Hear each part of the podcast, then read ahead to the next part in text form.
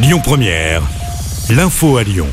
Bonsoir à tous. L'actu aujourd'hui, c'est bien sûr cet acte 10, J-1 avant la nouvelle journée de mobilisation contre la réforme des retraites. À Lyon, le cortège partira à 13h cette fois. Le parcours est le même que d'habitude, à savoir manufacture des tabacs place Bellecour. On rappelle que jeudi dernier, entre 22 et 55 000 manifestants ont été recensés dans la capitale rhodanienne. Avant la dixième journée d'action, demain, il y a de légères perturbations aujourd'hui. Sur les rails, comptez 4 TGV sur 5 et 2 TVR sur 3. Ça sera plus compliqué demain. Par contre, on sait déjà qu'à Lyon, le trafic des TCL sera peu impacté avec des métros et des funiculaires qui circuleront normalement. On vous a mis le détail complet sur notre application. À noter que cette nouvelle journée de mobilisation intervient aussi au moment où la première ministre prône l'apaisement. Emmanuel Macron a d'ailleurs reçu cet après-midi Elisabeth Borne, les chefs des groupes parlementaires de la majorité et d'autres membres du gouvernement pour discuter de l'agenda des prochaines semaines. Un cap doit être défini. À la pape une cantine incendiée. Ça s'est passé hier soir vers 19h. Ce sont des individus qui ont mis le feu à des poubelles avant de les jeter dans la cantine du groupe scolaire des Alaniers qui s'est du coup enflammé.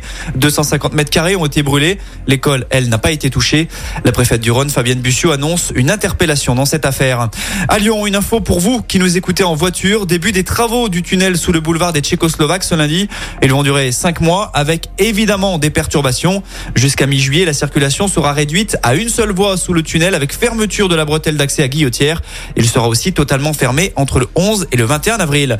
Euh, sur les routes toujours, un accident s'est produit en début d'après-midi dans la Loire. Un camion a fait une sortie de route sur la 89 dans le sens Clermont-Lyon, probablement à cause d'un malaise de son conducteur. Les réservoirs du poids lourd ont été arrachés, du carburant a été déversé sur la chaussée dans les deux sens.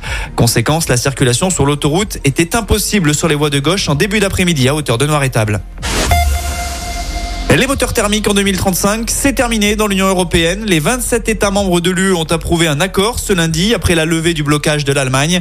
Dans les faits, le texte va contraindre les voitures neuves à ne plus émettre de CO2 dans 12 ans. Les véhicules essence, diesel et hybrides seront donc interdits. Et puis un mot de football avant de se quitter. L'équipe de France rejoue ce soir dans le cadre des éliminatoires à l'Euro 2024. Direction Dublin et cette affiche face à l'Irlande après le gros succès face aux Pays-Bas 4-0 vendredi dernier. Le début du match est à 20h45 et ce sera à suivre sur TF1.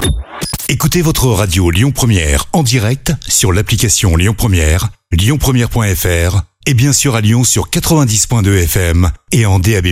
Lyon Première